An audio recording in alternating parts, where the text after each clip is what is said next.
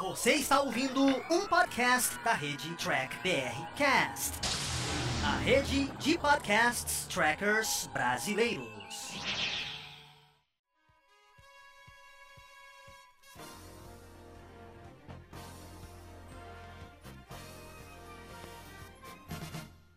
É isso aí, humanoides. Tudo bem com vocês? Estamos começando mais um Batata Diário, que é apresentado pelo Carlos lá do Batata Espacial, onde ele traz reviews dos episódios de Jornada nas Estrelas. Hoje o Carlos analisa o quinto episódio dessa porcaria que é Lower Decks. Essa é a versão em podcast. Caso vocês queiram ver a versão em vídeo, é só acessar o YouTube do Diário do Capitão e acessar a playlist Batata Diário. E antes de ir para o review, lembrando que sua inscrição, like e compartilhamento é muito importante para o nosso canal. Chega de enrolação, vamos agora ao review do Carlos. Fala, gente amiga, tudo bom? Eu sou Carlos Lose e este é o Batata Diário, o seu programa de dicas do Jair do Capitão. E hoje nós vamos falar de Jornada nas Estrelas do Decks, mais especificamente o seu quinto episódio intitulado Cupid's Errant Arrow, se esse é o inglês né, que me permite falar isso, né?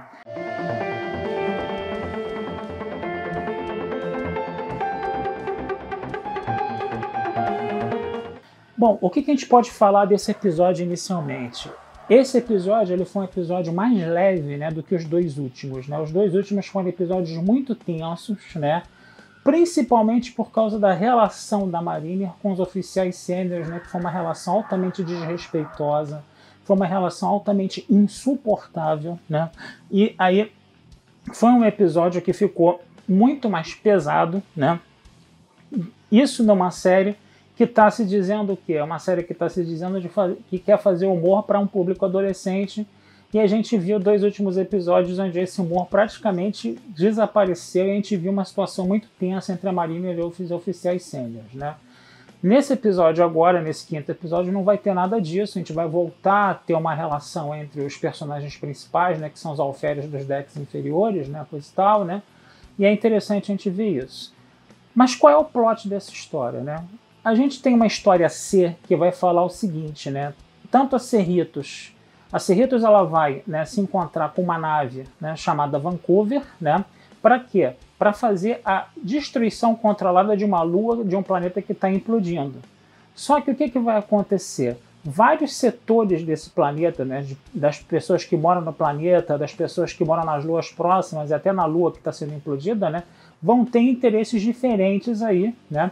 E a nossa capitã Freeman, né, sem paciência nenhuma, ela vai ter que ser bem diplomática ali para poder né, é, agradar gregos e troianos. O problema é que um cara ainda né, não ficou muito satisfeito, justamente o cara que mora na Lua, né, e aí ele quer que a Lua não seja implodida, né, só que ele é o único morador da Lua junto com a esposa dele. Quando a Freeman sabe disso, ela perde a paciência, ela manda destruir a Lua de qualquer jeito, né? No caso, só para a gente entender o plot da história C. Qual seria o plot da história A? Tá? Seria o Boimler se encontrando com a sua namorada, que está servindo na, na Vancouver, né? o nome dela é Bárbara, né? a Mariner, né, achando que o Boimler é o idiota de sempre, né, porque o Boimler é sempre tratado como um idiota nesses episódios, né, ela acha que o Boimler não tem capacidade para ter uma namorada, né, a Mariner vê depois que a namorada do Boimler é uma mulher muito bonita, a Bárbara é uma moça muito bonita, ela acha que essa namorada é boa demais para ele, né? Que ele é incompetente demais para isso, né? Para conseguir uma mulher bonita daquele jeito, né? E a Mariner, lembrando, né, do passado dela em outra nave estelar, onde ela viu, né, um casal de namorados ali morrer, né? Porque o namorado na verdade era um alienígena, né? Que acabou devorando, né, a namorada, coisa e tal, né? A Mariner ela fica com essa paranoia na cabeça, ela acha que, né, a Bárbara também é uma alienígena ali que vai matar o Boimler, coisa e tal, né? e ela tenta provar isso.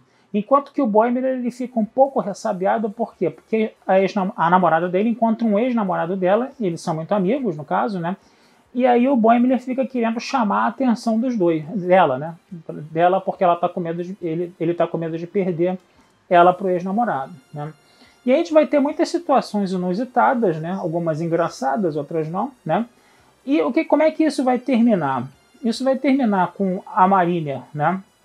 e a Boimler disputando, né, o, a Mariner e a Bárbara disputando o Boimler, né, E aí, na meio da briga, elas descobrem, né? Elas vão conversando no meio da briga, enquanto trocam socos, pontapés, coisa e tal, né? E elas descobrem, né? Que o Boimler faz muitas idiotices, né? E elas começam a rir daquilo tudo, né? E elas fazem as pazes ali por causa das idiotices do Boimler, né? Quer dizer, o Boimler sempre sendo usado como saco de pancada nesse episódio, né? E aí o que, que acontece? O Boimler, ele estava com um parasita, né? Aqui no couro cabeludo, na parte de trás, né? E esse parasita é, é que estava liberando os feromônios lá para atrair né, a, a Bárbara. Embora a Bárbara negasse de, dizer que ela só estava que ela, que ela só estava atraída por ele por causa do parasita, ela negou isso, né, coisa e tal.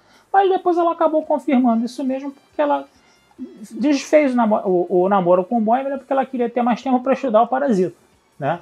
Então, quer dizer, e as duas ainda ficaram, a Marina e a Bárbara ainda ficaram amigas. Quer dizer, o Boimler sempre tomando na cabeça aí, no caso. Mas o que foi interessante nesse episódio foi ver esse comportamento da Mariner, né? Querendo, é, vamos dizer assim, proteger o Boimler, né? Apesar dela fazer bullying com ele, coisa e tal, né?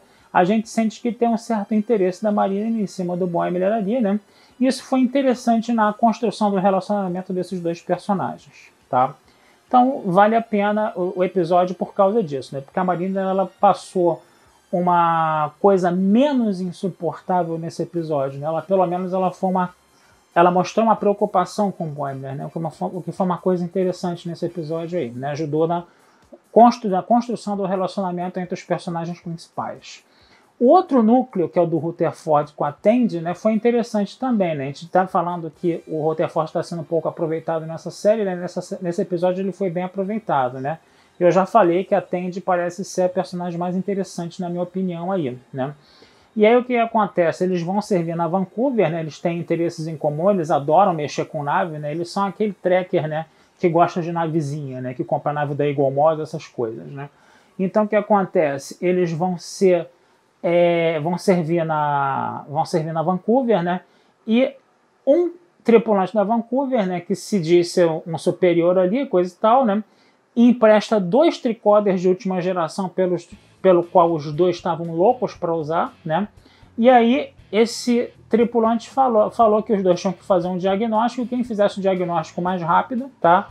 é, conseguiria aquele, aquele tricorder. Então os dois começaram uma verdadeira competição, uma competição que às vezes que ficou até bem violenta, bem acirrada. E aí o que, que aconteceu? O cara falou que foi deu um empate técnico, né? O cara, o tripulante da Vancouver, né? Que os dois ganharam os tricorders e ganharam também, né? A chance de servir na Vancouver ao invés de servir na Cerritos, né? E aí eles não queriam sair da Cerritos. E aí eles tentaram cancelar né, a, a transferência deles para Cerritos. E aí eles vão descobrir que o cara, na verdade, ele não queria servir mais na Vancouver, né, o tripulante, né? Que ele estava fazendo isso como uma armação para quê? Para fazer uma espécie de permuta, né? Ele ir para Cerritos enquanto os dois iam para Vancouver, né? E como isso era uma, foi uma armação, foi uma mutreta, né? Eles começaram, uh, tanto o Rutherford quanto a Tandy começaram a chantagear o cara né, com dizendo que ele ia pegar uma corte marcial se aquilo fosse revelado, né? E aí eles tiveram a transferência deles anulada pelo cara, né? E ainda receberam cada um um tricorder de última geração. O que foi chato no final do episódio foi o seguinte: foi que os dois estavam lá conversando, felizes da vida na, na, na Cerritos de volta, né? O Rutherford atende, né? E os dois estavam com uma bolsa cheia de tricorders de última geração, porque eles roubaram esses tricorders de última geração e tudo ficou por isso mesmo, como se fosse a coisa mais normal e natural do mundo você roubar. Isso para uma série que está sendo feita para o público adolescente. Então, isso não é Jornada nas Estrelas de jeito nenhum.